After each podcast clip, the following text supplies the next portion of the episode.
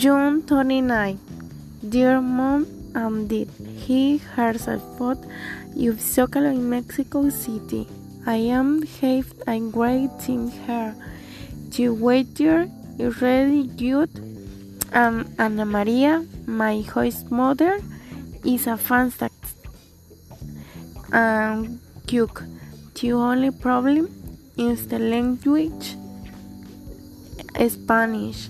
I not as hazy as you said that you told me Spanish is like English.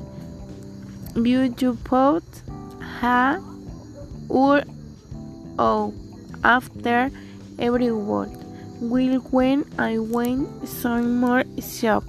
Yes, Queen Ana Maria for a shop. Five minutes later, she come to my room white bowl of soup. Um, at least new I can know that a sopa means soap.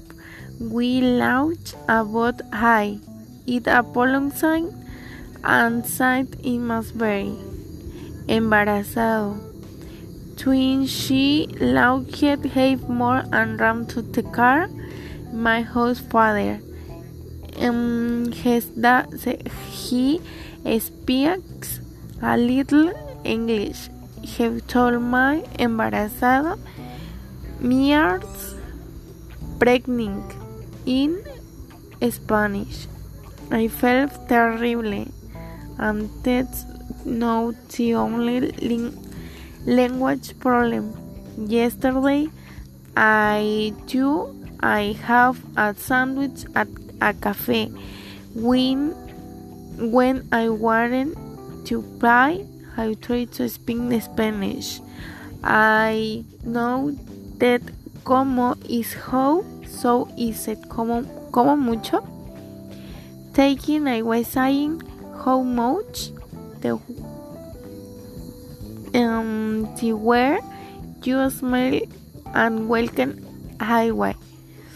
I drink como mucho Hagen I times.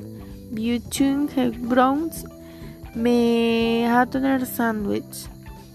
We think I my price book. I discovered that como mucho mears I hate I lot. How much is something completely different.